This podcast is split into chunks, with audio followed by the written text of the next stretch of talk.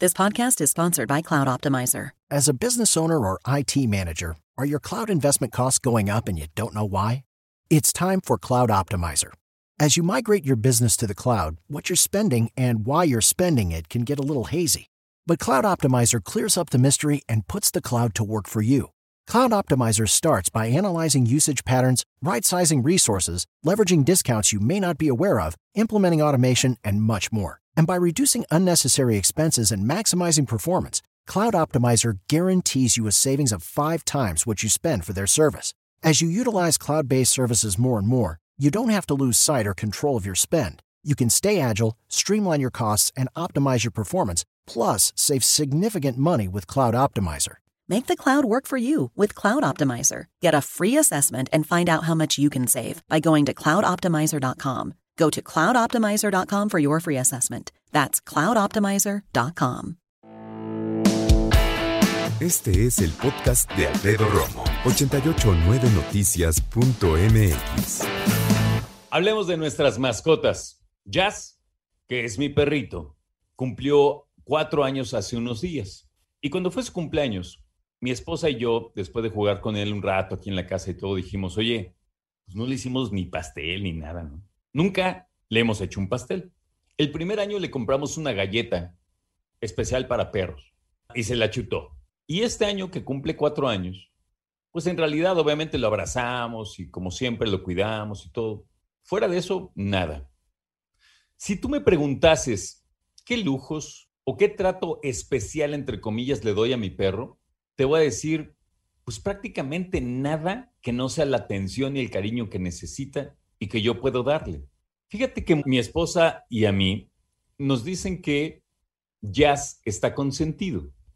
Pero siendo totalmente honesto contigo, me cuesta trabajo entender a qué se refieren, porque si bien es un perrito que siempre está con nosotros, que lo cuidamos, que lo dejamos entrar a la casa, o sea, no es un perro ahí del patio y ya. Es un perro que si está en la cocina un ratito, ok, y si no lo saco, porque no me gusta que esté ahí nada más oliendo y viendo que se me cae, no.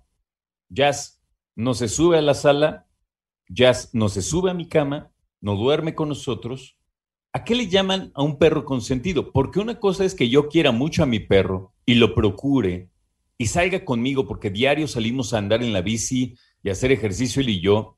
Qué bueno que tengo el tiempo para dedicárselo. Y te digo honestamente, fue un gran compromiso. Y si no me cae, ahorita le llamo, pregúntenle a mi esposa lo que le costó a ella que yo aceptara tener un perro. Le costó exactamente nueve años de matrimonio. Y yo, no, no, no, porque vivíamos en departamento. Y porque queríamos un perro ágil, juguetón. Y cuando nos regalaron a Jazz, mi querida Luisa, a quien le mando un abrazo, nos dijo, oye, esta raza es súper intensita, ¿eh? muy activa. Él es Border Collie. ¿Están seguros que pueden tener, que van a soportar, que van a querer entrenar, mantener a un Border Collie? Y los que saben de perros saben que este perro tiene una energía, como muchos, ¿no? Pero es de los que más energía tienen como tal. Y lo hablamos, ¿eh?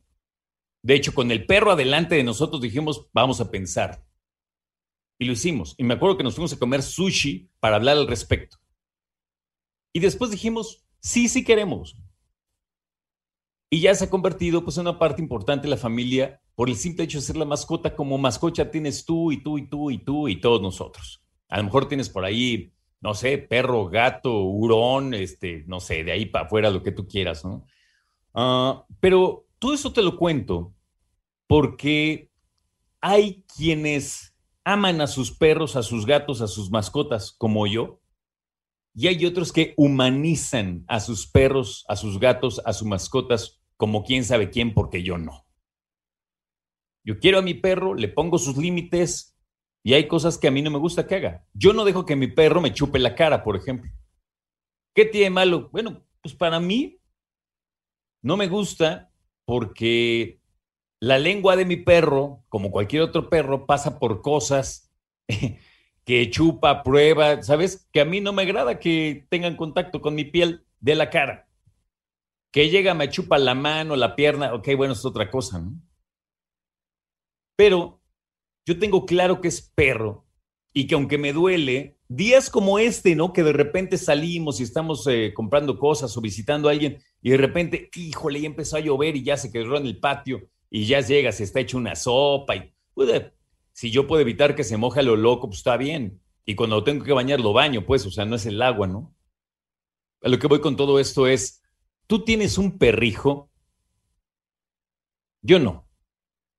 Y a las pruebas me remito. Una cosa es que yo le dedique tiempo a Jazz y lo entrene y haya salido un perrazo en obediencia y en ser un buen perro, buena onda. Y otra cosa es que yo subestime su origen animal y que sea un canino. ¿no?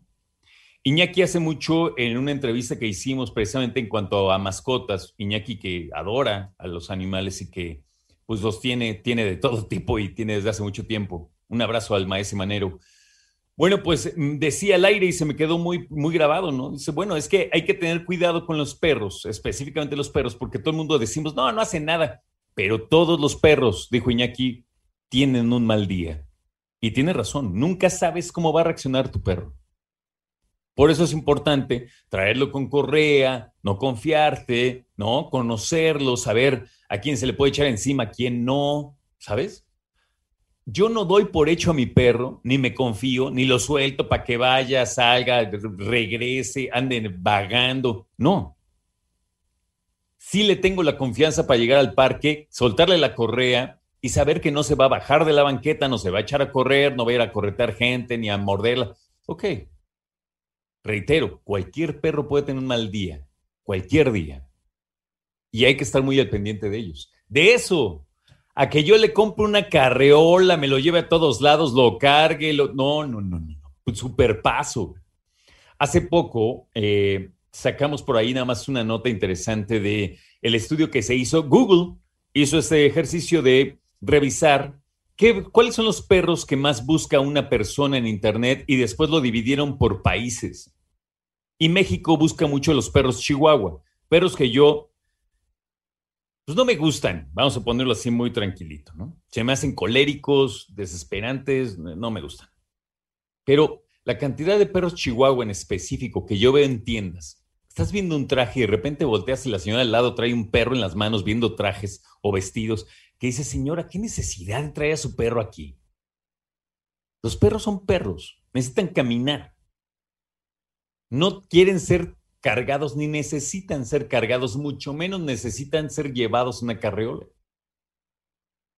Escuelas de lujo, este, aplicaciones para ponerlos con citas con otros perros, taxis para perros. Esto de humanizar a las mascotas, para mí resulta ridículo, malo, de plano de a tiro malo para las mascotas, pero genera un dineral. Yo no humanizo a mi mascota, sí le compro cositas y a lo mejor, ok, mira, soy culpable de comprarle frisbees a cada rato, pero los desquita y a las pruebas me remito. Él va, los cacha, destroza monos, ok, sí, monos para que lo apriete y suene, ok. Pero humanizarlo a mí se me hace un gravísimo error. Escucha a Alfredo Romo donde quieras. Cuando quieras. El podcast de Alfredo Romo en 889noticias.mx.